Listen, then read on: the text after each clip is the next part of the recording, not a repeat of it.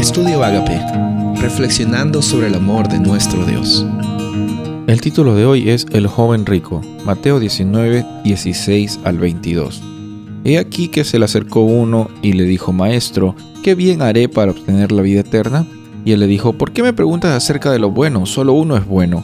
Pero si deseas entrar en la vida, guarda los mandamientos. Y él le dijo, ¿cuáles?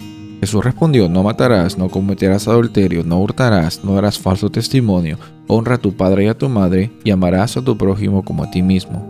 El joven le dijo, todo esto yo lo he guardado, ¿qué me falta todavía? Jesús le dijo, si quieres ser perfecto, ve y vende todo lo que posees y da a los pobres, y tendrás tesoros en el cielo, y ven y sígueme. Pero al oír estas palabras, él se fue muy triste, porque era dueño de muchos bienes. No sabemos mucho acerca de la historia de este personaje. Muy frecuentemente lo, llamamos el joven rico. Sabemos que era joven, sabemos que era rico, sabemos que tenía posesiones y aparentemente tenía una buena noción de lo que los mandamientos de Dios eran, en, la, manera en la cual eh, el, ser humano puede vivir una vida con libertad es eh, caminando en la realidad que Dios había diseñado para nosotros. Y, cuando le pregunta ¿qué, es, qué bien yo tengo que hacer, está quizás haciendo una pregunta que hablaba más acerca de, de él que de otra cosa. Está hablando acerca de que para él llegar al cielo, llegar a la vida eterna, es un conjunto de cosas que alguien tiene que lograr.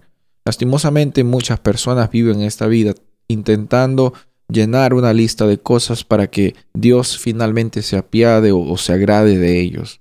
Y, y, la vida no consiste en eso. Los mandamientos no están para que nosotros los pongamos como una lista de cosas que hacer y cuando hagamos esto vamos a ir al cielo. No, Jesús está viendo el corazón de esta persona, le hace la pregunta a esta persona y esta persona dice, bueno, yo he estado guardándolo todo. Y Jesús entonces le, le dice, bueno, si lo estás guardando todo, entonces no debería ser problema para ti desprenderte de eso que tú estás considerando como un ídolo, que las riquezas para él habían llegado a tomar un lugar que, le, que le, solamente le correspondía a Dios.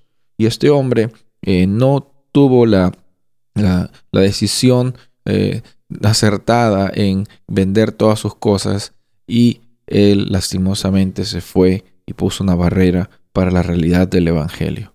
Y bueno, es fácil juzgar de un lado, es fácil decir, bueno, el problema son las riquezas, el problema es que este, eh, esta persona tenía mucho y es difícil dejar mucho.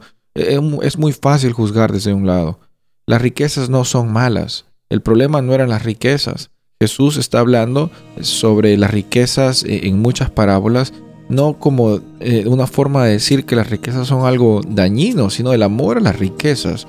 Cualquier cosa que ocupa el lugar que le corresponde a Dios es un, problema para nuestra interacción del día a día, para nuestra experiencia de salvación y nuestra experiencia también de, de libertad, que solamente la podemos tener cuando ponemos a Dios en primer lugar y dejamos que Él esté transformando nuestras vidas un momento a la vez. Soy el pastor Rubén Casabona y deseo que tengas un día bendecido.